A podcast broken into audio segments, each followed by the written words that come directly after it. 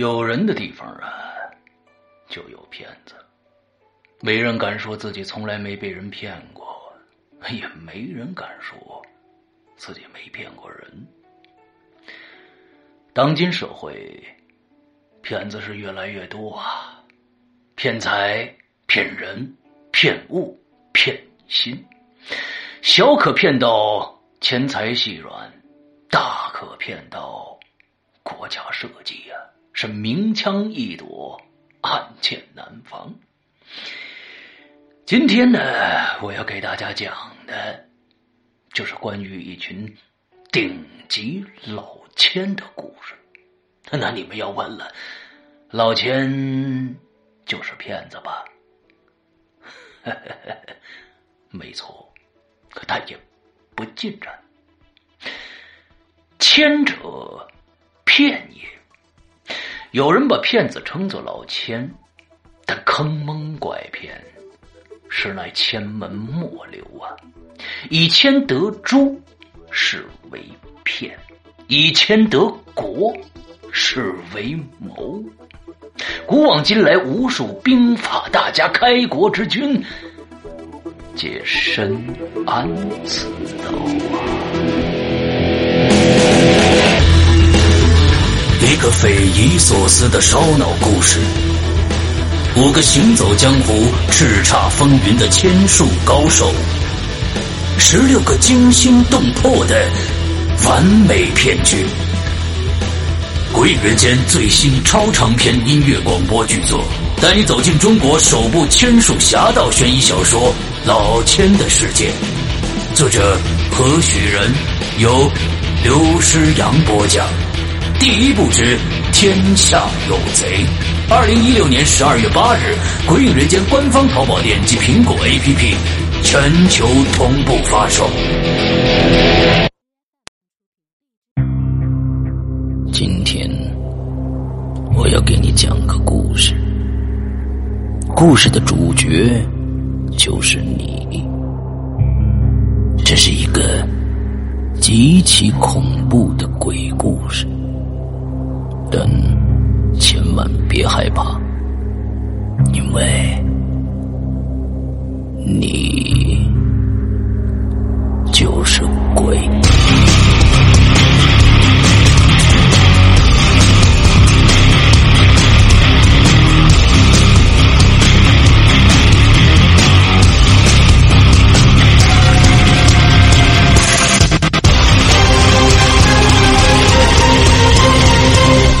现在收听到的是《鬼影在人间》。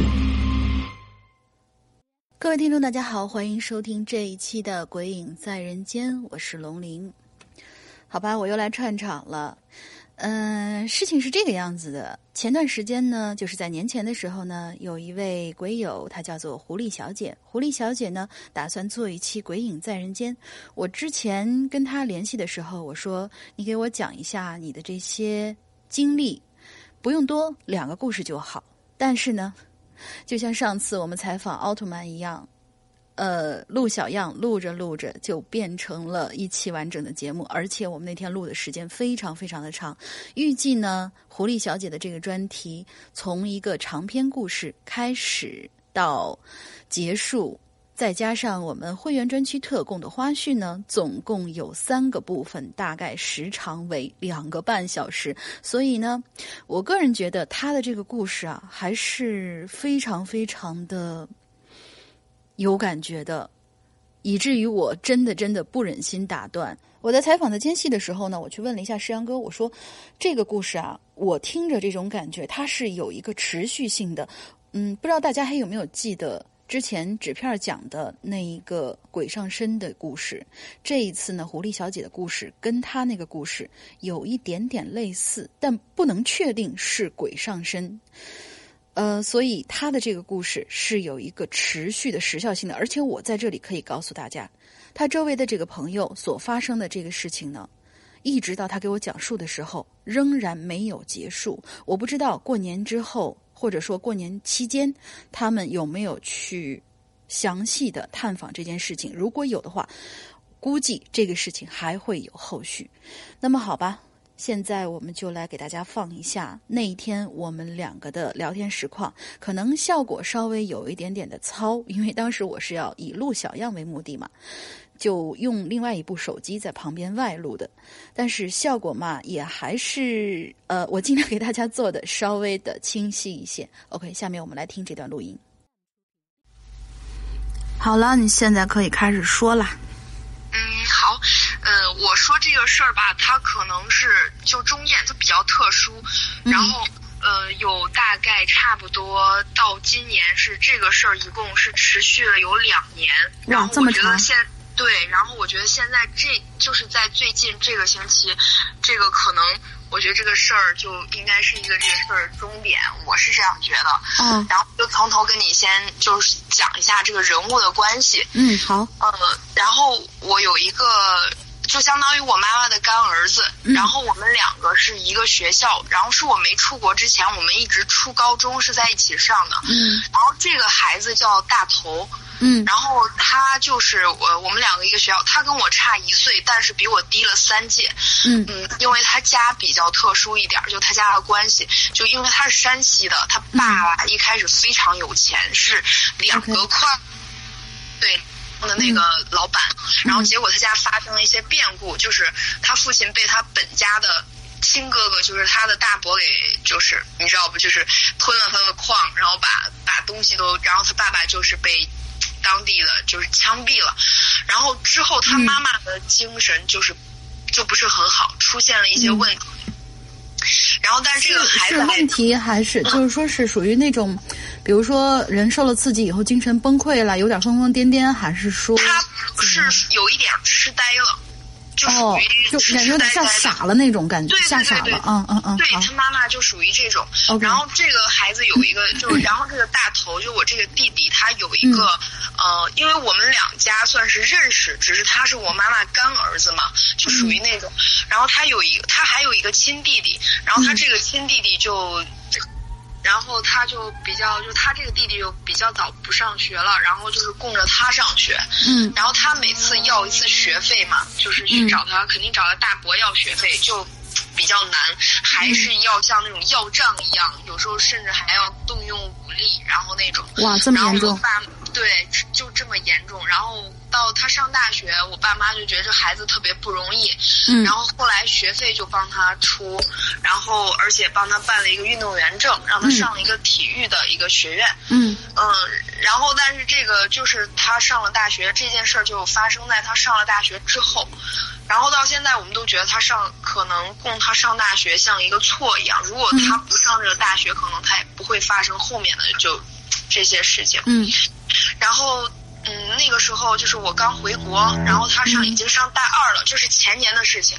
嗯。然后他，我当时回国就是呃谈恋爱，然后男朋友就劈腿，然后又刚上班儿然后觉得单位里边事儿特别复杂，嗯然后就给他打电话嘛，因为他每个星期就是我不在家的时候，他会回来看看我妈，就是家里面有什么灯啊或者什么需要呃帮帮忙的东西嘛，他就会帮帮忙。然后每个星期我妈回去给他做饭吃，然后给他洗衣服，就是或者再给他点钱之类的。然后那挺正常的。然后我就像之前就是一样，就是有什么不开心的就给他抱怨。嗯。然后抱怨之后，就是自从那次抱怨之后，他可能不太放心。他周末回了学校之后，又给我妈打了一个电话，他就跟我妈说：“说老妈，我觉得老姐现在。”就这个思想是不对的，他太消极了。然后他说：“我想最近看一些书，研究一些就道理这些东西，我想给他讲。”然后我妈就说：“啊，可以呀，就没有当回事儿，你就你就真的觉得很普通那种。”然后他差不多，他就说：“那我这一个月我就不回家了，我就好好看书。我想，我真觉得他太怎么，其实我也没有当回事儿，你知道吗？”嗯。哎，然后直到就是。有呃，直到有一天，我就是我这有我另外两个朋友，就是一个叫东，一个叫泉儿，就一个叫泉，就泉水的泉，我们叫他泉儿，然后这样比较好分辨这个关系。然后他跟这个我这个弟，他们两个就是跟我这个弟弟特别好，我们三个人关系就不错。就呃，我跟你发的那个照片，大玲玲你还记得吗？就是三个人，对。这三个人就是我们受伤的，就分别是我、全、东，我们三个前、嗯前几天就的状态。嗯然后呃，我就跟你接着讲，呃，然后有一天全突然很急的给我打电话，然后就说。老姐，你怎么了？你是不是发生什么事什么事儿啊？就咱们家到底是怎么了？就出什么事儿了？你为什么不说呀？我当时特别奇怪，我说什什么事儿啊？我说我不知道，我就一脸懵逼，你知道当时。嗯然后他就跟我说，说大头跟我说，呃，你爸爸就是老爸，生意上嗯遇见问题了，有那些黑社会的现在要绑你。哎，嗯我说我莫名其妙，对我说没有这个事儿，就什么什么事儿啊？他说大头说他要回去帮你筹钱，我说嗯不，我啊，我就特别懵嘛，我就说没有这个事儿。然后我们两个就分析了一下，我们就怀疑大头是不是就是想让吴有权他们借给他钱，是他钱不够用了，他是不是借了别人钱或者经济上的一些问题，他说了一个谎话，但这个谎话编的不是很好。然后我们两个就挂电话了，就说这事儿先放放，看他还会不会给别人打电话这么说。因为以他的这个品质，不应该这个孩子，就我我跟你之前说，他就像七八十年代特别有正义感那种人嘛，嗯我们就已经特别奇怪了。然后好吧，就先放一放，谁知道下午他另外一个朋友叫东的那个，嗯也特别着急了，直接打电话给我妈了。因为我当时是每天下午健身嘛，我的手机就没拿，他就特别嗯真以为我有什么事儿，就打电话给我妈，然后就说阿姨是不是家里边出什么事儿了？我接着大头一个电话，大头特别着急，嗯说老姐好像出事儿了，被被谁给绑了什么的。就莫名其妙的出了这么对一出是吗？对对对，是这样的。嗯我妈吓得不行，就马上找我，你知道吗？就是找我，到最后还是让我健身房的一个朋友，就甚至找到我那个朋友那儿，说你快给你妈回电话，谁说你被绑了？就属于这种。嗯我当时我就赶紧打电话，然后我就跟我妈核实这个情况，又跟她讲了上午全儿说的这个事儿，然后我们就说。我们三个就商量，我们四个商量一下，说好吧，可能这孩子是不是需要钱呀？今天晚上给他打个电话。嗯嗯嗯然后我们当天晚上就给他打电话，打电话的时候，你知道问题就来了，大玲玲，他哭的跟什么一样？谁呀、他哭谁哭？就我这个弟弟，就大头，啊啊啊！哭的已经，你知道他一米八多的大个子，而且他打棒球的，你知道大老爷们儿体育生，你知道吗？嗯哭着跟我妈没有提任何关于什么我被绑了、家里需要钱的事儿，他只是一个劲儿说：“老妈，你们能不能把我把我当成正常人来看待？我真的很正常，我说的话你们相信吗？”好奇怪啊，这这种说法。是他一直哭着就这样说。我妈说怎么了？你是不是需要钱？然后什么？他完全不接我妈的话，然后就这样一直哭，哭到最后就挂电话。然后我们再打电话就没有人接了，就不接。然后后来我就联系到他一个宿舍里面的，就是一个呃人，就是一个人，还不是他们宿舍，是他们年级。然后我说你帮我去看看他怎么样。他说哦，他没事儿，他就是心情不好，这两天上课总睡觉，呃，能不上的课都没上了，然后就呃那个呃只去上他那个体育的专项课，然后其他课他都不上。然后呃我们就说。好吧，可能是他真是遇见什么经济上的问题，你从侧面打听一下。结果这个孩子也没打听出来什么问题，嗯、然后他又又有一个月没有跟我们联系，然后确实可能我们也有点懈怠了，没当回事儿。我们一直就觉得可能是因为他小年轻，是不是玩游戏或者是欠了人家钱，就可能这谎话圆不过去了，也觉得挺尴尬，就想着是把这个事儿放一段时间，不去提了，他忘了就又。跟我们联系了，嗯，然后我们当时是这样想的，你知道，嗯，然后结果，直到就是呃有一天，就是我之前跟你说大玲玲，就是我让这个隔壁班的小孩不是去联系他去看他了，嗯，看他的这个小孩就是我觉得不对劲儿，然后这个小孩又就。跟我发那个微信说老姐，那个大头的情绪都不是我多事儿啊。他说，我觉得你们是不是应该来学校看他一下？他情绪越来越不对了。然后我说怎么了呀？他说，我觉得，嗯，你看，就是他平时特别干净，你也知道，他我。人家说的很委婉，因为我觉得人家可能还顾及我们的感受，嗯、他可能不会上来就说什么你弟疯了之类的，怎么怎么这种话。嗯、我说你能不能就是呃给我说清楚一点，我给你打电话。然后我就给他打电话，他说他见大头了，嗯，大头已经头发呃，不是说很长吧，就是像刚睡醒那种一缕一缕的。嗯然后他们寝室的人说，他有两个星期没有洗澡，起码是在他们是一起生活的嘛，因为他不是外地的，基本都在学校。嗯然后他说他有两个星期是不洗漱的，不洗漱，不跟他们一起吃饭，几乎就是每天就可能就吃一两顿饭。然后也不去上课了，只上他的体育专项，就又更严重了。大玲玲之前他不是说上课只是睡觉，然后平时能不去就不去。他现在这个孩子第二次给我打电话的时候，已经说他开始不怎么吃饭，而且不怎么洗漱，就是没洗过。因为你知道他体育生又是男生，他那个体味儿就会比较大，你知道吧对？可当时已经影响到宿舍的人，如果不是影响到，可能别人也不会专门给我打个电话说说这种事儿哈。然后我还是没有很在意，我就说肖台儿这个小孩叫肖台儿，我就说肖台儿你能不能带他去洗个澡，然后问问他怎么了，再带他吃顿饭。嗯然后肖台儿说行，然后肖台儿带他去洗澡去吃饭，他都不去。嗯然后我说那好吧，那就呃等到就是这个周末，我让我我有两个朋友跟他关系不错的去找找他。然后那个我，然后我那个朋，然后那个小孩就说那好吧。然后我这两个朋友是去正儿八经的去找了他，就正儿八经去找了他一次，但是没有找到他。你你先记着这件事儿啊，大玲玲嗯没有找到他好，第一个周末。对，然后这是一个伏笔，我我们是前后联想的，然后没有找到他，然后我就想这孩子是出去玩了吧，心情又不好，可能又过了十天半个月，他们寝室的一个小孩是受不了了，给我打电话了，然后真正恐怖的事情就是从这儿开始了。嗯就这个时候已经是到了差不多的去年的年底了，他是从八月十五一直消失到年底，这个年底这个事儿就爆发出来了。嗯然后年底了，这个孩子就说，呃，说姐姐你是大头的干姐姐是吗？我说是。他说有一个事儿，我是不得不跟你说了。然后我说怎么了？你说他是。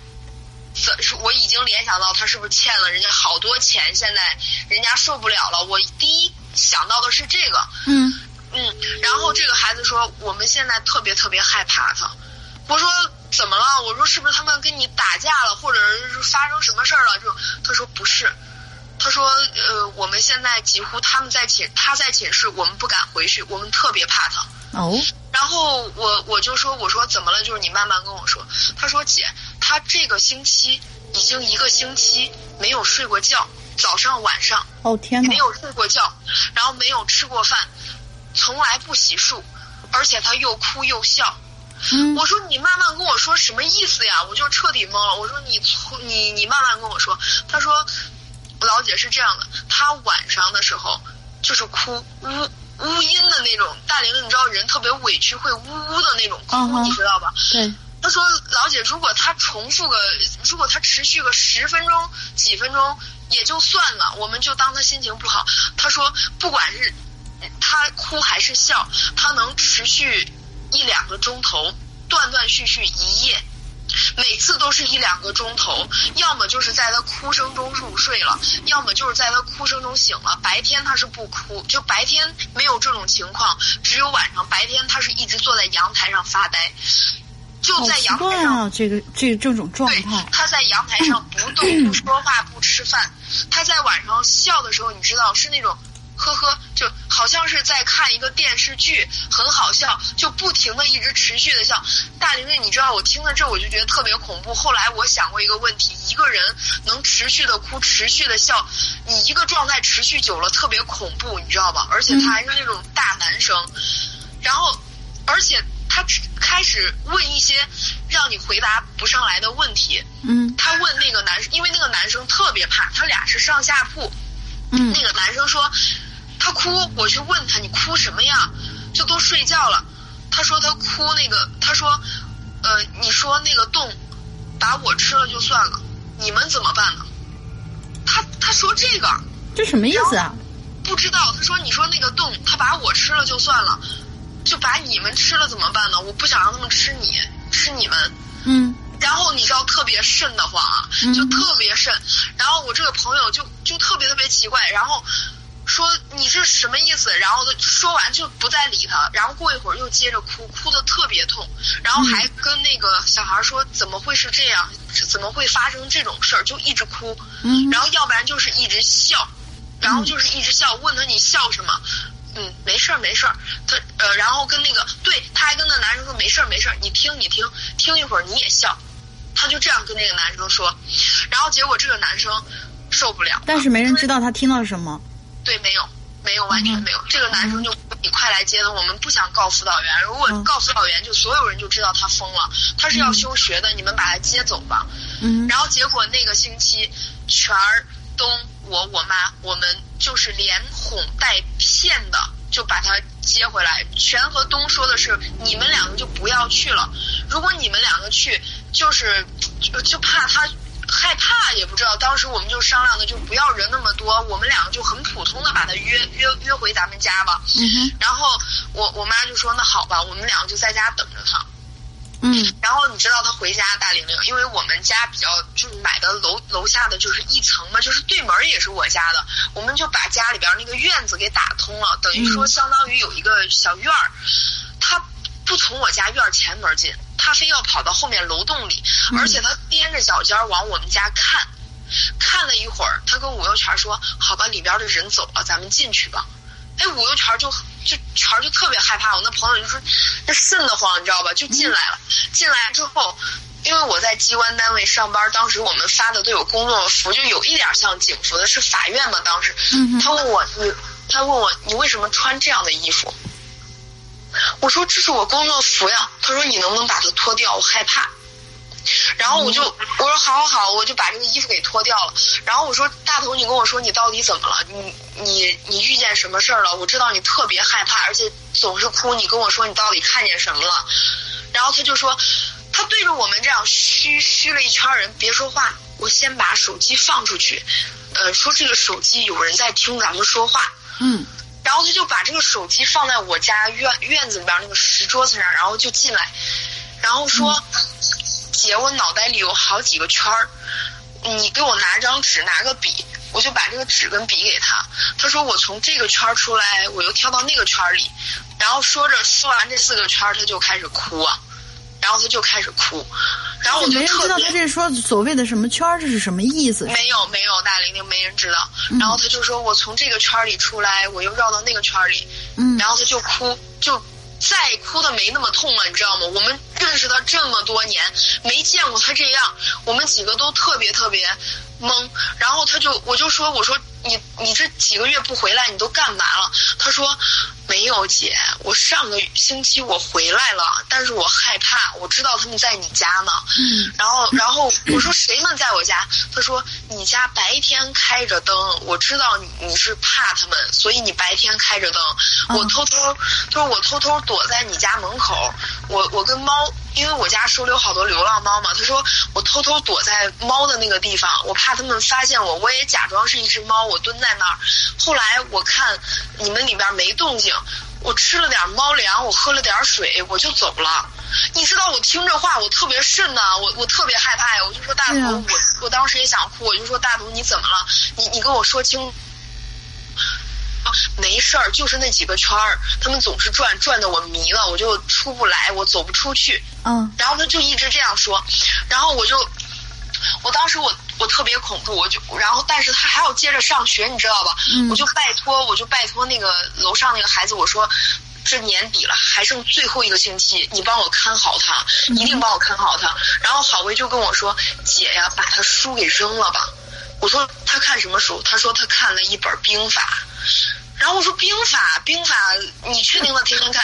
听起他说：“来没什么问题。兵法对，，我说你帮我去看一下他那个书里的内容，就是我很怕，你知道之前有什么法轮功那种东西，他会，哦对就是小我我怕，你知道吧？我说你帮我看一下，他也拿那个手机跟我拍了照，他那个兵法就是哪种啊？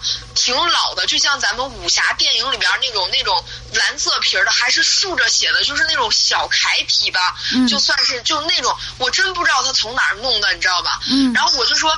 他天天看这个，他说天天看，还要自己跑天台上去看。嗯我说郝威，你马上把他这本书给扔掉，我怕他一个人上天台，你知道吧？就嗯，我怕他有什么意外。他说行，那我就把他这本哎书给，扔了。你确定他这个是兵法吗？也不是什么武功秘籍之类的东西吗？他对这种我状态听起来特别像走火入魔。对，你知道我让郝威去看，郝威说，我说你再上网去查一下。郝威说，我确定他这就是就是那种什么兵法，就是一本兵法。嗯然后我说哦，那你帮我给他扔了。我说他在不在寝室？他说不在不在。他说他今天破天荒，他说他去专他去上专项了，说的去打棒球根本就不是。然后他其实就往那儿一坐就发呆，嗯就，然后我说那你趁他不在，快把这本书给赶紧扔掉。嗯然后他说行，你你知道大连那种男生宿舍底下有那种超级超级大的那种，嗯，垃圾桶，就是必须是用垃圾车，现在有自动的那种比，嗯，好大像个小房子的那样，就是绿色的，你知道哦吗？哦，知道就。那种大垃圾桶，郝威确定把它给扔进扔进去了，嗯他就也去上课了，结果到了晚上，就恐怖的来了，嗯讲，到了晚上，然后郝威就跟他说说大同，你去洗洗漱吧，就开玩笑那种，像以前那样，就不能把他当成神经病嘛，就我俩对，正常跟他说，你让他去洗漱。郝威就说，我给你拿我我新买的东西，你去洗漱吧。他说嗯不用，我自己拿我自己的吧。他就拿了一个盆儿，开始在又在在走廊上开始发呆。然后郝威就去推了推他，说：“要不然你去洗漱，咱们两个一块儿。”他说：“我不洗漱。”然后，然后郝威说：“你洗洗吧，你看你臭的啊什么。”就开玩笑。他说：“我就想洗脑子。”然后嗯郝威说：“你洗什么呀？”他说：“我想洗脑子。”然后郝威就，你知道人家也接不上他这个话了，小孩也害怕，你知道吗？然后郝威说：“你那你看吧。”然后郝威就进屋了。嗯郝威刚进屋，他也进屋了，嗯进屋子了，就又去阳台了。郝威说：“得了，这一夜这估计又在阳台上过了，就已经成常态了，你知道吗？嗯就他就嗯得了，又不会回屋了，也不会去洗漱了。但他今天没有大理的。呃，郝威看见他盆儿里放了那本兵法，而且、哦天哪，对，他怎么他什么时候挖出来的这个东西？对，而且我说，郝威，你确定的是那本儿你扔了的？他说，老姐，我确定，因为上面很脏，有黄色的那种，就是。哎呀，你知道那种垃圾干垃圾桶里面那种黏黏糊糊的东西嘛那种东西，对对对，已经干了的。嗯他说在他的书上，他说他会去买一本这么脏的书，他去哪儿买？他说我觉得他把那本书又捡回来，而且我觉得就是那本书。然后，然后郝威说，自从这本书开始以后啊，就他自从把这个这个书莫名其妙回来，他就嗯端着那个盆儿走了，那个盆儿里放着书，又上了天台。然后郝薇就说：“姐，这件事儿啊。”我觉得已经不是说神经不神经的问题，我觉得整个宿舍就让他弄得鬼气森森的。嗯就他去捡书，他说你想过没有？他怎么知道我把他书扔了？四个垃圾桶，他是一个一个扒的嘛，而且那么大一个垃圾桶，一个一米七多的人站进去就可以就直上直下站，而且你想想啊，大玲玲，她下午去扔的，晚上这本书、肯定扔了很多东西进去，她怎么去给它扒拉出来的？嗯你知道啊这个过程其实没法去想的，你知道吗？嗯就如果一个人去扒垃圾，会很多人去看的，应该。就一个大男生，然后郝维说：“姐，这个事儿我很害怕，你、嗯你看看你们家里边是不是找点什么人看看？这嗯本书我也不想再去扔了，我我挺害怕的。”嗯，然后结果我们没办法了，就把从前到后的事情又总了一一遍儿。大玲玲，你记不记得？就是我刚跟你讲他回我家的时候，然后我们呃对有一个插曲，就我刚才让你就是你记不记得我跟你讲有一个周末他回我家，啊记得他对，然后就他说他回我家了，而且呃就我那两个朋友去找他没有找到，然后他说什么我为什么我回你这儿看见你白天开着灯，大龄孕期那不是白天开着灯，那是快天亮的时候，应该是快天亮早上，他应该是在我家门口蹲了一夜。哦我也就是天哪那天我朋友他们晚上去找他，没有找见。嗯我们前后联想应该是这样子，因为我们你知道就有院子嘛，院子里有一个灯，它是肯定是开到天大亮，我们起床了就八九点钟了把它给关关掉，对吧？对他可能就是从一夜，这是我们后来想的，他应该是当天晚上蹲了一夜在那儿，哦，说吃了点猫粮，喝了点水那个事儿。后来感觉像一个猫一样的那种，对对，然后我接着跟你讲完，就是恐怖的事情。然后我我们这个，然后之后我们就说要给他找医生，可是他家里边不太愿意一样，就不承认他有病，嗯然后就让他回去了。嗯就是回去之后，我们这这一年跟他们联系联系不上，就是各种的避开我们，就各种的避开我们。就连同这个小孩儿以及他们全家都跟你们就把这个小孩儿的这个事情断了联系，整个就是那种像讳莫如深一样的，就是就就完全避着你们，对，也不给你们解释。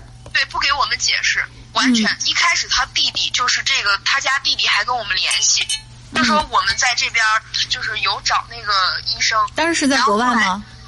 没有。哦就是回来我了已经对，他是、嗯对他回，对我已经回来了，而且他是在山西，他已经被送回山西了。嗯就他弟弟说，我们给他找过医生，然后嗯，就是跟我们联系，我们已经找医生了，正在跟他看。嗯然后你知道我们这个时候就说，那我们去看看他，如果需要钱就跟我们说。然后他弟就说，啊，没事儿，我们这边负担得起。总问怎么样的，就大概有两三个月，就今年的年初问怎么样，都一直说在治疗。然后到四月份也没说是什么，么病。对他始终不跟我们说。我妈怎么问他，就是他都是说是啊，医生正在治疗，也没什么，说他可能有点自闭吧。自闭是这样吗？大玲玲就说不过去，你知道吗？就那种，然后自我们绝对不是这样，他这根本就是像中邪了那种感觉。对，然后我们就是呃，然后之后我们就说说呃这样吧，然后呃说咱们要不然换另外一种方法，就跟他弟说了，然后说找一个会看的人看一下吧。嗯然后他弟说，呃，我也是这样想的，说要不然看一下吧。然后结果你知道，就是呃，这个人是呃这个叫全儿的这个，就嗯专门跑山西去找了他，找了他就找了一个就是会看的那种先生。嗯当时那个先生去了之后，就跟他在屋里说话，也不让就是大家就不让就是其他人进去。全儿说的是出来以后，这个先生就说：“哎呀，反正就是先走着看吧。”就跟他妈说，你知道吧？就跟他、嗯就跟他妈说说：“哎呀，你们家这个事儿吧，也挺复杂的，反正是也不止他一个。”啊，也呃是什么意思什么意思对吧？哎，反正也不止他一个。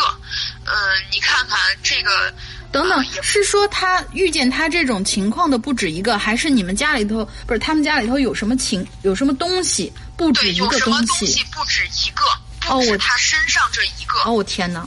对，吴有权说，呃，吴又全说，你说就是说，因为吴又全听不太懂他们那儿人说话嘛，嗯然后因为他们说山西话的，嗯。然后就是也挺难懂的，不是普通话，就是意思就是说这个东西也不止一个，我现在也没有那么大本事，你让我现在给你孩子治好，就意思是不太那个。然后他弟就有点生气，说不行不行，换人换人，什么就是也挺不愉快，然后就招待了一下吴又全，就让吴又全回来了。嗯。之后吴又全就说不行，我们从我们这边找一个就是那些高手去来这边帮你弟弟看看什么。嗯就帮你哥哥看看，跟他弟弟说。然后他弟弟就说：“哎呀，再说吧，就天天也挺烦的，你知道闹的这个事儿。”然后，呃，之后八月份再跟他弟弟联系，他弟弟就开始不接我们的电话，嗯然后就开始各种不跟我们联系，就到现在为止，你知道吗？我们就是，嗯，现在我们就等于说一年了，工作都忙完了，我们三个人，我们三个就是计划的是想去看他，因为从八月份已经失联了，想去嗯看他，结果在看他的这个节骨眼儿上，我们三个人都遇见了，已经跟灵异扯上事儿了，呃，就扯上关系了。嗯从梦就是你知道，就是武右权在几号呀？应该是是呃呃平安夜的当天，他啊跟我，今年平安夜当天吗？今年平安夜的当天，他跟我说：“老姐，我做，因为我是信基督嘛，然后我去做礼拜，呃说老姐，我做了一个梦特别不好。”我就说：“怎么了，权儿？”然后梦见大头了。嗯然后我你梦见大头了，我说怎么了？我就我就觉得可能不太对劲儿，因为大男生无缘无故他不会给我讲一个梦啊，就就感觉那种，然后对男生没有那么神叨感觉对没。对、嗯没有那么神叨叨，你知道吧？就那种，然后他就说我梦见大头了，然后他说梦里我说我说大头我们想你了，我跟老姐东我们要去找你，嗯就你别再躲我们了，我们真想你了。他说，他就坐在他对面一言不发，然后他就说我真想你了，然后说到他就让了他一根烟，嗯然后他大头他说他说大头接接那根烟，笑了笑说全儿，我不想抽烟啊。然后全儿说你你你怎么了？就你为什么不抽烟？他说有个人不让我抽烟。他说那你想怎么样？你跟我们说，我们都能满足你，只要你让我就是让我们见你。他说我饿，我饿。嗯然后呃那全儿说你想吃啥咱去吃。他笑着说我就想吃肉。然后全儿说吃就是梦里就意思吃着吃着就你见我们就，然后这时候二话没说，就他在梦他他就在梦里边他咬了五油泉的手腕儿，大力人，啊他使劲咬了他的手腕，咬得非常狠，嗯哼以至于五油泉惊醒了啊！但惊醒了，他这个手腕上并没有什么东西啊。嗯然后他就跟我讲了这个梦，我说可能咱太想他了，你有点想多了。然后就轮到我，嗯我在一号的时候，嗯一号的晚上，然后我就哭着醒了，醒了之后我就半夜四点四点十六分，我记可清楚了啊，我就叫我妈，我说妈妈妈别睡了，我觉得不太对劲儿，嗯。然后我就把我妈叫醒了。呃，你知道大玲玲什么一切都太清晰了。啊，就是我家的这个门儿不是有一个院儿，它会有一个上楼梯的台阶，就是嗯像古代的那种，因为我家有点中式的那种，有一个门槛，你知道，就三嗯。节台阶。嗯。然后我就在门外，好像在等一个人，我觉得那个是大头，嗯然后我觉得是大头，但是这个人我看不清楚他，他走的越来越近的时候，我就越来越觉得不对劲儿。这个人一直低着头，等他离我好近的时候，我知道他不是大头，而且我觉得他不是一个人。然后我就转身就跑上我家的三级楼楼梯的时候，你知道吗？嗯就呃，我我的感觉，这我这会儿讲的浑身满。然后那个梦特别真实，这个人他，我觉得他胳膊腿好长，他一伸手，他抓着我的脚腕儿，我就摔倒了。嗯而且你知道他死死抠着我脚腕儿，我不知道他手上那是指甲，反正你知道梦里边他是把我的呃小抠烂的了。嗯而且我进屋子之后，我下意识我说我我说完了，这腿都抠烂了，这要我命啊！你知道梦里会有那种感觉，你知道吗？对，我就锁门锁窗，然后你知道这个东西有多么可怕，大玲玲，嗯这个东西一蹦一蹦一跳一跳的，你知道吗？它好像是一直在扒我家墙头。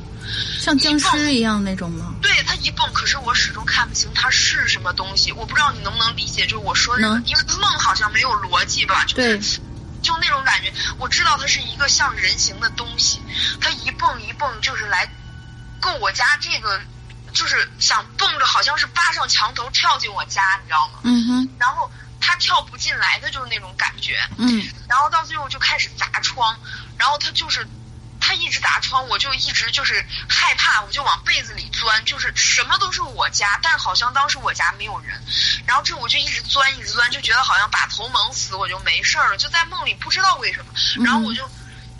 可可憋可憋了，就憋着气儿，憋着气儿，就因为梦里我觉得头越来越紧，蒙得越来越紧，我越来越害怕，嗯。然后我就自己憋醒了，醒了之后我就哎呦是个梦，然后结果我就接着睡，然后你知道我再睡，迷迷糊糊啊，大玲玲，你知道嗯。迷迷糊，我甚至不确定我有没有睡着，这真的太恐怖了。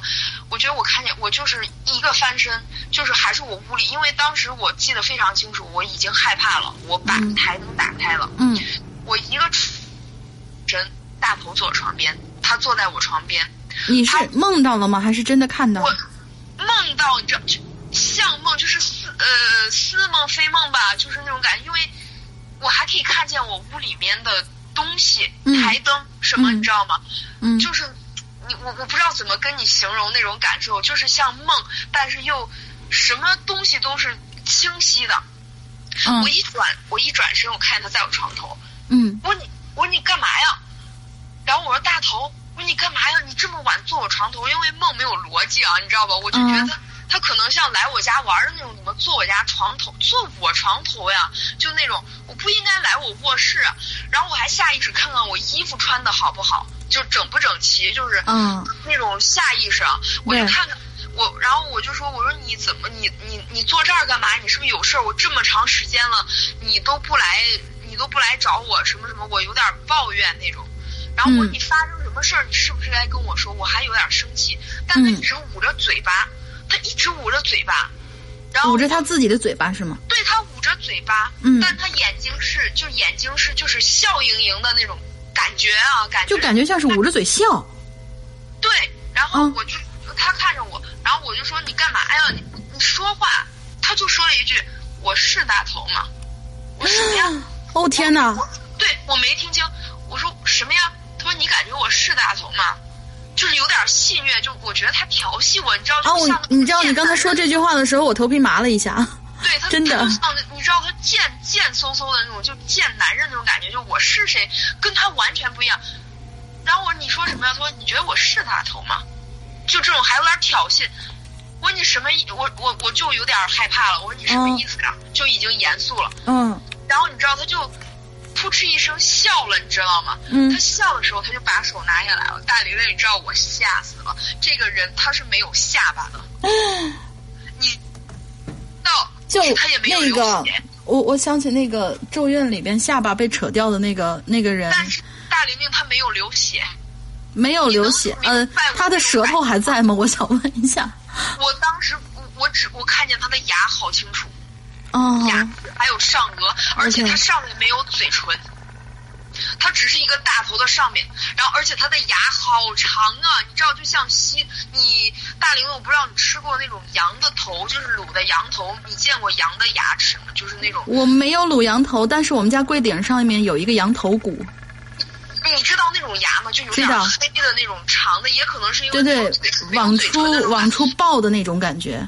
我跟你说，大玲的他是没有下巴的，你知道人的。OK。对，没有，而且牙是那样的，嗯而且你知道，就是上颚一条一条，咱们上颚不是有那个条纹嘛，就一条一条，那个纹我都能看得很清楚。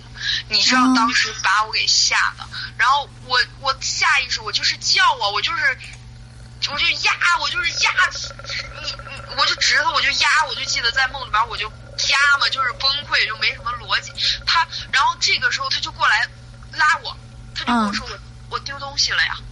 然后我你你不你干嘛去？我不敢看到我的头，我就记可清楚了。我往床下爬，我在爬，你知道吗？大玲玲嗯往下爬，然后他就拉着我我的腿，他说我丢东西了呀，我魂儿都没了呀。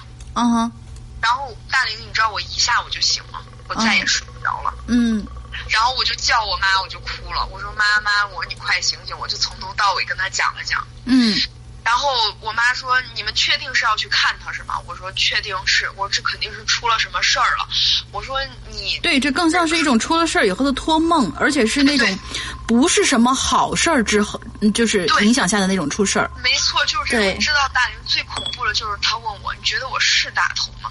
你知道我当时觉得不对劲儿，我特别害怕，而且到最后他手放下来的时候，哎呀，你知道我没法。你知道，如果真是血淋淋的，并不可怕。我觉得就好像是人已经不在了，就是就是，好像已经这个人死掉了，你知道吧？已经腐烂到就是底下没有，也不是腐烂，反正我说不了那种感觉，你知道吧？我当时我就吓得不行，我说你不是大头，他就抓着我觉得有一种，我觉得有一种形容可以形容，就是说这个人已经死了，他的血已经没有了，但对是对对，但是有人把他的那部分取走了。我我有这种感觉，对。你知道，甚至我有感觉什么，就是好像他身体里有一个有一个是真正的他在在叫我们去救他那种感觉，嗯然后但是又又又好像还想害我们，说不了，你知道，嗯而且他是在抓着我的腿，我记可清楚，我已经吓得，你知道，大人们我吓得往床下爬那种。嗯这个梦太恐怖了，然后我就醒了，我就哭了，我就跟我妈说，就好多种感觉，也有想他，也有担心，也有害怕。嗯然，后明白。而且我跟他说，我说五六全也梦见他了。然后我妈说那不行，咱们就去一趟吧。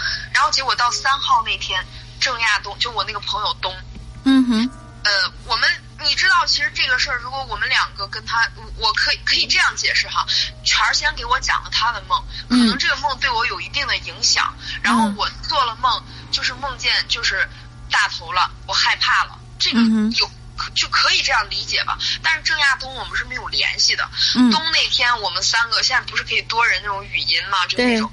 东说：“我找你们两个有事儿，你跟我们连一个视频，就是连一个聊天儿就好。”东说：“呃，咱们不是说去要看大头嘛？”他说：“我的感呃，然后我说是啊，就就等你放假嘛。”他说：“我感觉特别不好。”然后我怎么了？他就是让看他那个胳膊，大玲玲，你知道胳膊是他的。然后我接着跟你讲，我们三个人，我梦见大头就是一号嘛，我就跟你说，然后结果二号的晚上，我冲了一个暖水袋，嗯。因为就是我我就是我把那个我屋子里边那块儿的分水器地暖出现问题了，我觉得特别冷，然后我冲了一个暖水袋，那个暖水袋也没有破，就也没有那个嗯，就是渗水什么的，可能就是低温烫伤，嗯。然后把我的腿烫的特别严重，就两个大水泡，就你说像那个蚊子呃，像什么叮咬一样的嘛，对，像一种那那种虫子，那种虫子我记得是是叫什么什么是一种一种一种毒蜂，然后什么细腰的那种毒蜂，那种毒蜂据对据说是，嗯，你看见它爬过去，有可能担心它会咬你，但是你不要拍，一旦拍下来的话，你整个手就会起水泡。就是它身体里面是带有酸性的那种，会把你的手腐蚀起水泡对，所以我看到你那水泡以后，一下吓我一跳，我以为那是什么东西咬的。对，然后它不是咬在里面，它是烫的。然后，而且你记不记得我跟你说，我梦里边有个人把我的小腿就抠烂了，而且几次都是抓我的腿，嗯，然后当天就烫伤了。好吧，就不把这件事儿给联想。你那是烫伤的胳膊还是腿？就是我烫伤的是腿，因为我梦里面记不记得他是一直在抓我的腿嘛，嗯把我的腿都抠烂了，就是那个地方。嗯然后好吧，这个我也不联想了，就是我也不去想。嗯我们呃，但是前呃，这个是我你知道武右全全受伤在我之前，然后因为你知道他是怎么，你记不记得我跟你讲，就是大头在梦里说的是我饿，我想吃肉，然后去咬他的手腕儿，但是你看一下我跟你发的那个照片，第二张是手腕烫伤，你去看一下也。就是说，你们在梦里面被伤害到的地方，其实在现实当中后来都都都被应验了。都受伤了。哦对，OK，对，然后全儿是怎么烫伤的？就是我们两个这个是就属于巧合，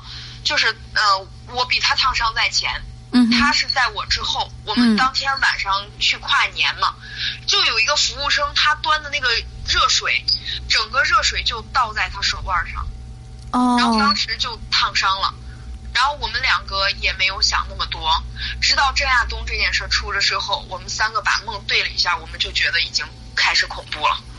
然后他是什么？他跟你们三个人平常是关系最好的，是吗？大对，头跟我们三个人关系是最好的。我们对，然后我接着跟你讲东做的梦。嗯他因为东是一个就是呃健身的教练嘛，他是私人教练。嗯然后他当天，你知道我们两个是没有跟他讲过我做的梦。如果要是说是他，我们两个提前告诉他，可能受我们两个影响吧。嗯他可能会，因为我可能受权儿的影响，就做这个梦。就咱先这样解释，这能解释通。但是郑亚东这个就没有办法解释。他呃三号的时候晚上跟我们两个说，说我咱们三个说去看大头，我感觉特别不好，我遇见一点事儿。嗯我觉得有点邪乎。他这样说也是大男生，他更属于直男那种。他一米八八，你想健身教练，他不是正儿八经害怕，他不会说这件事儿，你知道吧？嗯而且男生要面子，嗯然后他就说：“他说咱们考虑一下这个这个事儿吧。”然后我说：“行，你怎么了？”他说：“我做了一个，他说他是在二号的晚上，也就是我烫伤当天的晚上，他做的这个梦。嗯然后三呃那个他说，说我做梦见大头了，他非要去那个树上去捡一个什么，就是去树上去够一个东西。嗯他说我不知道那个东西是什么，他说但我知道那是一个灯笼，灯笼里边放了一个东西。他非跟我说那个灯笼里边放了一样他重要的东西，我说什么灯笼呀？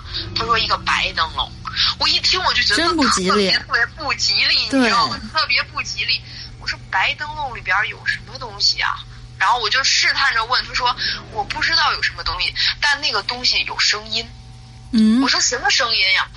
他说这个东西它像，嗯，他说他感觉像老鼠的声音，就是叽叽叽会叫吧，就是嗯，反正就是那样，感觉就是什我。我我可以到时候，如果如果你这个节目出来以后，我可以给我师傅供应一点老鼠的那个叫声的后期。可以，我们家这边有好多，我家里面养了好多小白鼠。然后真的啊，然后他说就是那种老鼠，就是那种老鼠悉悉索索的声音。嗯他说他必须把这个东西拿上来，如果拿不下来，他不想活了。这么严重对，然后他就做了一个这么，我说那你你你你你把它弄上去了吗？他说，对我我把它弄上去了。我说你咋把它弄上去的呀？他他说我让他，呃，大玲玲你打过排球吗？就打排球两个手合着的，就是哦，知道知道知道，往上端的那种，嗯。对，他说我就呃，他说他就跟我们形容说我就用那个动作，然后我让他踩着我的胳膊往上上，然后我说那他最后上去了，然后他说他踩了几次。然后他都没有上去，最后他就怪我。然后我们两个，他他说我踩了几次没上去，我就梦里挺累的，我就坐那个旁边我就等他。然后他说我一会儿我就靠着那个树，就是半躺的那种，你知道男生放松嘛，就是半躺，两个手放松。他说他就突，他说那个他就梦见大头说，说他没用，说你胳膊就这么没劲儿。然后他说那我真累了，咱咱等会儿再够吧。他说他就对着他那个。腕关节的地方，你知你知道大玲玲，嗯哼，使劲踩着用脚拧了一下，嗯，然后结果第二天张亚东醒了之后，然后张亚东是呃，他是一个，你你知道那个咱们床头嘛，大玲玲是有的人床头是有那个铁栏杆一格一格的，我不不知道有。能知道我这种形容，明白明白，东的胳膊就插在那个铁栏杆里边，就几乎插了一，他第二天就。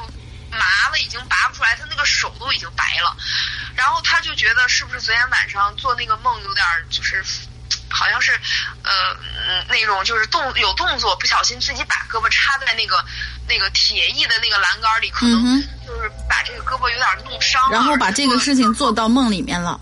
对对对，然后他说咱们现在比较科学的就是这样解释，嗯，但是不科学的是。就算是我把胳膊插在那个铁栏杆里边，他也不至于。大玲玲，你不是看到那个照片是淤青带血的那种？对，那个我以我我这个真的以为是你输输液然后留下的这种痕迹，特别特别像。对，没有。他说他第二天醒来就是就是那样的，而且他说在梦里面他是是嫌他没用，使劲用脚，就是踩着之后还拧了一下，你知道就那种那种感觉，踩烟。嗯，对，就拧拧的，然后他第二天之后上午就只是淤青，到下午那个血好像就是已经发黄了，就是觉得好久了哈那个伤。然后对，伤在快要愈合的时候会有那种说其其实也就差不多就是一天的时间。嗯哼。然后我们两个一听，我们说其实我们俩前两天也也也就梦见他了。嗯。然后我们还没有把这个受伤的事儿联想起来，后来我们把梦讲完之后，郑亚东就说。你没发现咱们梦除了梦见他是一个共同点之外，就是咱们相应就是梦见的就受伤的地方，在现实生活中也都全部受伤了嘛？对。然后说说到这点，我们三个就是有一刻就都没有说话，就觉得挺恐怖的。然后就这事儿就跟我妈商量，然后我们三个就想，是他到底想让我们帮他？还是在警告我们，我们就开始逆向思维，你知道，就是是他警告我们，是这个东西在警告我们不要来。现在只是给你们一个警告，你们来去看大头是吗？你你你能明白我这个意思吗？就是说，呃，那那个大头跟着大头的那个东西在警告你们不要去看大头。对。然后我们三个就觉得，就是就后来包括我妈在内，我们就是在想说，这个东其实东挺聪明的，他就说你们只是一直觉得大头是遇见事情了在找咱们求助，但是他如果求助不会伤害咱们吧，就是不会害咱们吧，咱们应该是对他最好的人了吧。就你像你老妈，你们供她上学，供她吃喝，我们两个，我们也是，就是好到可以，就是让她住我们家，就平时帮她，她不会害咱们。说咱们陆续受伤，你有没有想过，可能是跟着他的那个东西在警告咱们不要来，这只是一个警告。如果你们敢来，可能就不是这么简，就这只是一个警告。但是他们给你们托梦的时候，又伪装成了大头，让引起你们的关心。对，然后所以你知道我们这件事死活想不通，现在就是特别特别纠结，你知道？对，就是我们现在就不知道该怎么办，然后就是在想是不是还要继续去联系他家人，就到现在就是这个事儿，我们是在想是把这个事儿好吧就卡死在这儿，就是这个梦反正挺不吉利的，就是这这发生的是卡死到这儿不再管了，就这样顺其自然下去，还是说？我们是一定要去。现在我们就是现在面临一个这样问题，所以你们还没有去，一直到现在，这个事情仍然没完，是吗？相当于是。对，然后我们就是一直在计划，一定过年的时候要去找他。就是看看他到底怎么样了。结果就在我们计划这个前提，就发生了这一系列，就是我觉得还算是比较灵异的，有一点儿这种感觉吧，就是这种对对对对太多巧合了，你知道吧？就是而且在现实中你开始受伤，而且你受伤就算了，就梦见同样的人也就算了，好吧？就是你受伤的地方也就都跟梦里是一样，这就有一点点太巧了。然后我们就觉得现在，嗯，这个事儿是不是警告我们不要再去了，就画上一个句号，然后或者就是怎么怎么样？我们现在就很纠结，很纠结，在想这个问题。我一直在想的就是说，大头要找的那个东西到底是什么？对，就是说一直在，你看他在你的梦里面说要找东西，然后在东的梦里边，哎，是东还是是在找东西，对，对，也是在找，也是在找东西，而且已经找到了。那个东西是在叫。我在想，那个东西可能就是那个正在叫的那个东西，是不是就是跟着他的那样东西？我怀疑他是，嗯，比如说有什么类似于像是黄仙儿什么样的东西跟着他，所以是一种动物。你知道大玲玲，就是我们特别，而且你知道，我觉得他看书就看的特别诡异。我我一直觉我，你知道，我这件事儿我找不到根源在哪儿，嗯你知道，吗？就是我我很莫名其妙，我从他疯到现在，也就是以及就是我们开始做梦，就最近梦见他这件事儿，我们三个分析了所有，就是找不到根源在哪儿，不知道他到底是惹了什么东西了。我们我们现在就属于就特别莫名其妙那种，而且那个算命就不是不是算命先生嘛，就看的那个会看的那个跟了一个半仙儿。对对，那个半仙儿就就跟吴有强他们说，也不不止这一个。你让我今天就让我现在就给他怎么怎么样，我是没有那么大本事。然后就大概就是也不止一个，就就这个意思。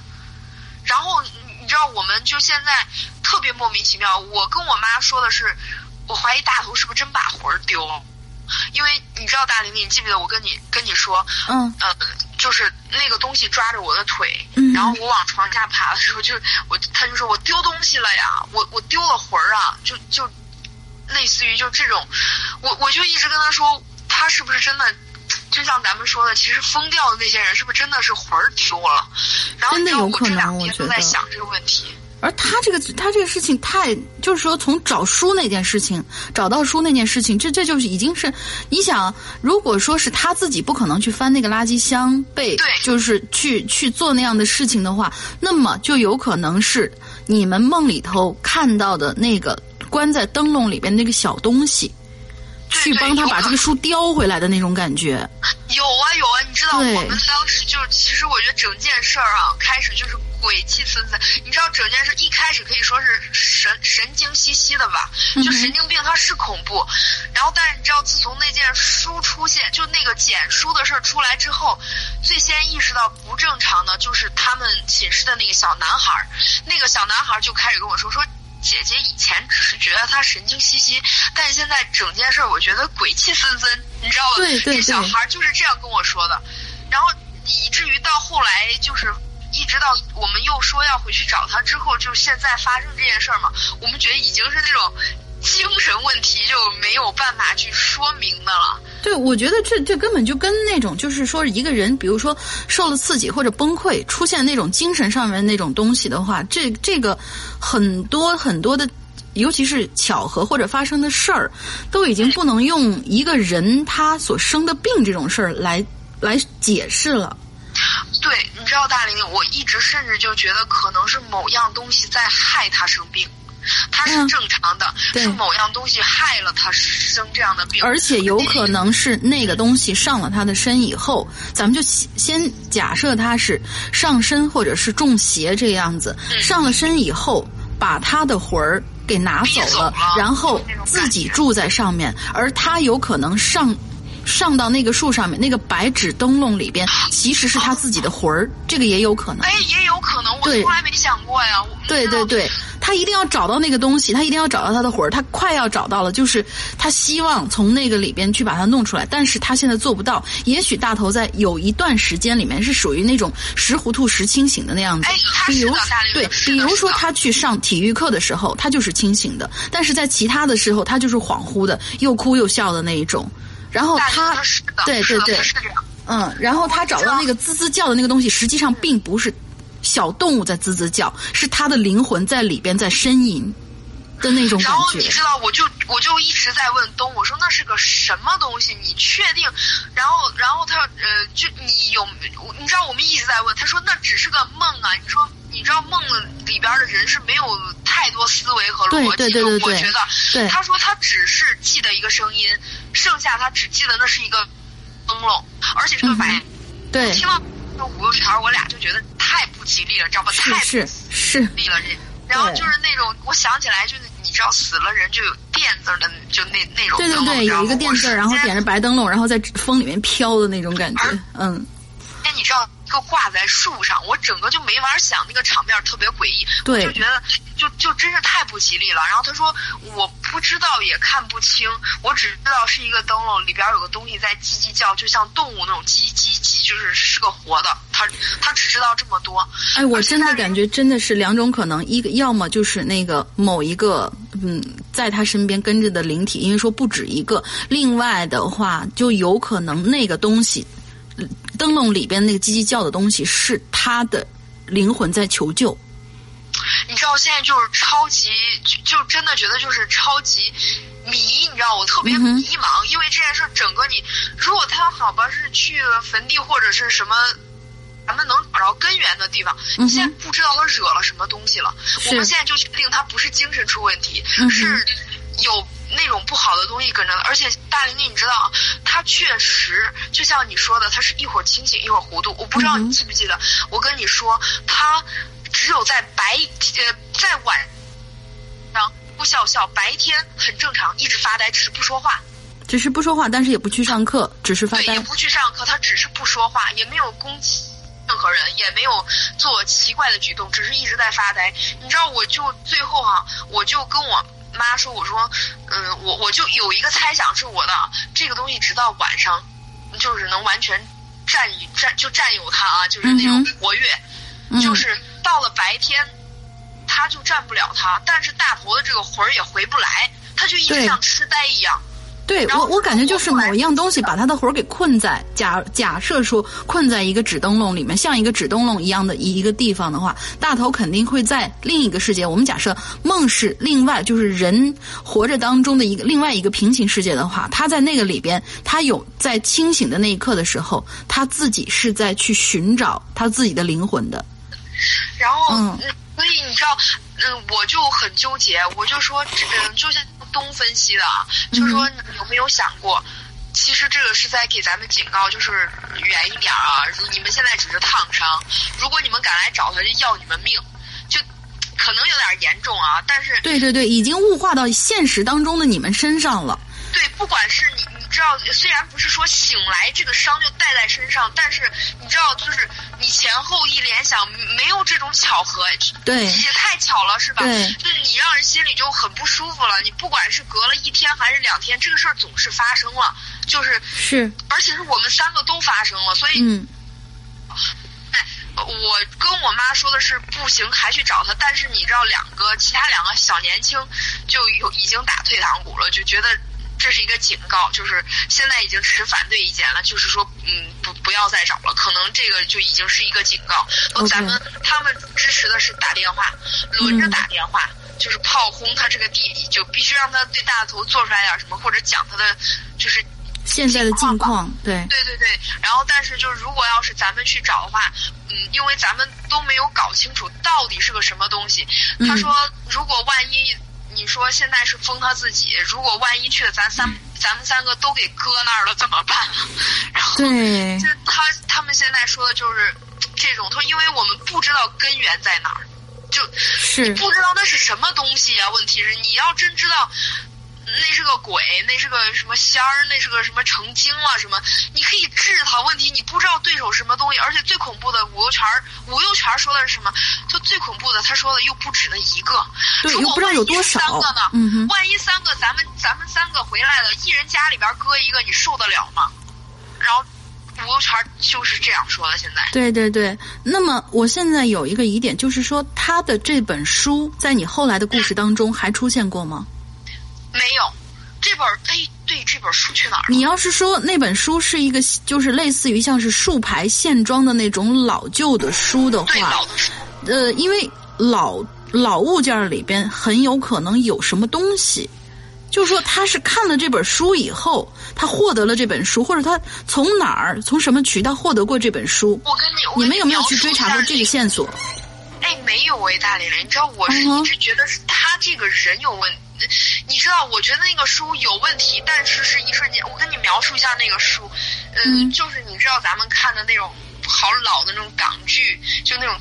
天龙八部什么就是，啊而且书那个写的都是竖着的字，你知道吗？嗯哼，但是它不是手写的，它是印刷的。嗯但是我觉得那也不容易买了吧？现在，而且那个孩子跟我，呃，就是他。好，我们现在那个狐狸小姐这边稍微断了一下，我们稍后再去连她。她今天晚上其实是有很多的事情的，嗯、我稍等一下再连她。好了，我现在已经又连线上狐狸小姐啦，让她继续给我们讲讲这件事情的未完结的尾声吧。然后这个事情的尾声就是我们现在，呃，其实就是挺纠结的，因为你知道我们已经是持一个反对票数比较多，因为呃我之前的那个故事我不是跟你讲大点名，就是我朋友就是那个圈儿，他很确定的听见那个先生说，就是那个仙儿吧，就说，呃，反正也不止一个，我是，所以就是说万一是三个，你这。谁受得了呀？一人家里跟一个是吧？对对然后那种对受不了，所以现在我们就是说，不行，就是就直接炮轰，电话炮轰，打电话问清楚，嗯然后让他嗯说一下近况什么什么什么的。嗯然后我觉得这种东西，真的你不太清楚这个根源的时候，尽量还是不要去招他。我我觉得